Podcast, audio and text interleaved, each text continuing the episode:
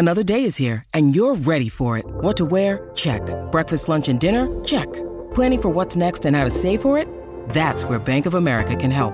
For your financial to-dos, Bank of America has experts ready to help get you closer to your goals. Get started at one of our local financial centers or 24-7 in our mobile banking app. Find a location near you at bankofamerica.com slash talk to us. What would you like the power to do?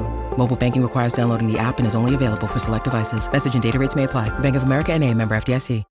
When you need mealtime inspiration, it's worth shopping Kroger, where you'll find over 30,000 mouthwatering choices that excite your inner foodie. And no matter what tasty choice you make, you'll enjoy our everyday low prices, plus extra ways to save, like digital coupons worth over $600 each week. You can also save up to $1 off per gallon at the pump with fuel points. More savings and more inspiring flavors make shopping Kroger worth it every time. Kroger, fresh for everyone. Fuel restrictions apply.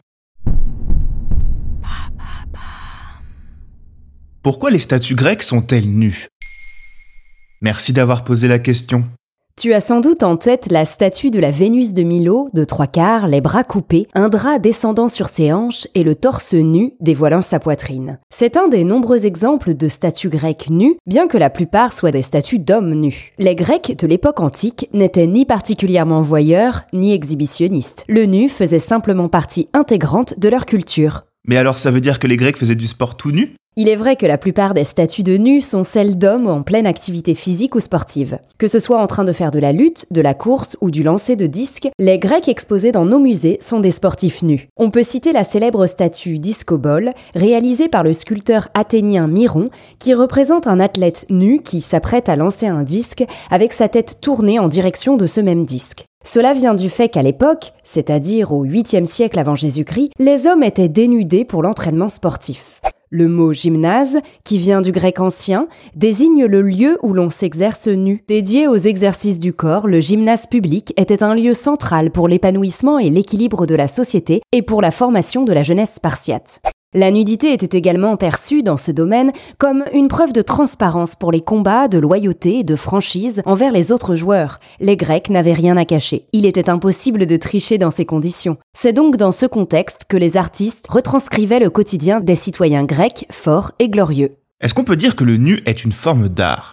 Oui, tout à fait. Selon l'historien d'art Kenneth Clark, le nu est une forme d'art inventée par les Grecs. Le nu n'est pas un sujet, une personne dénudée, mais bien une forme d'art.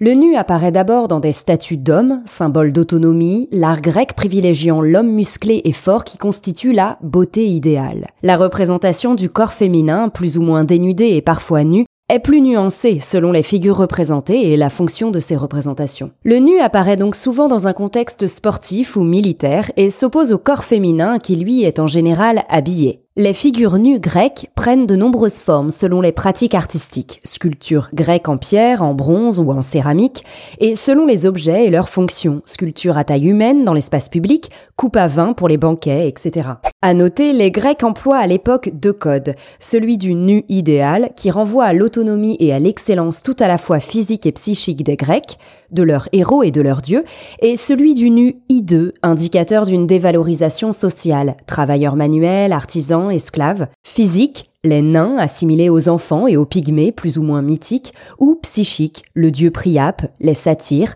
dont la hideur fait rire. Enfin, dans la Grèce antique, le nu idéal ne s'applique qu'à certaines figures, comme les dieux, Apollon, Eros, Poséidon, les héros de la mythologie, comme Héraclès, ou encore les athlètes. On peut citer la célèbre statue de Laocon et ses fils, tous nus, réalisée par trois sculpteurs, Agésandre, Polydore et Athénodore. Cette statue en marbre de Paros représente la mort subite de Laocon, un prêtre troyen qui, selon la mythologie grecque, avait averti le peuple du danger que représentait le cheval de Troie devant la ville. Quels étaient les standards de beauté à l'époque? À cette époque, la barbe était le signe distinctif de l'homme libre et à Athènes du citoyen. Les esclaves et les jeunes hommes ne la portaient pas. La chevelure abondante était le signe des héros, les hommes adultes, glabres et imberbes, étaient alors moqués. Pour la femme, une chevelure abondante était signe de séduction.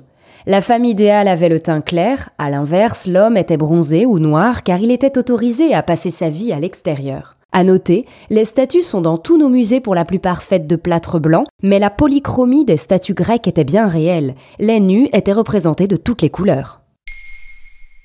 Maintenant, vous savez, un épisode écrit et réalisé par Carole Baudouin. Ce podcast est disponible sur toutes les plateformes audio. Et si cet épisode vous a plu, n'hésitez pas à laisser des commentaires ou des étoiles sur vos applis de podcast préférés.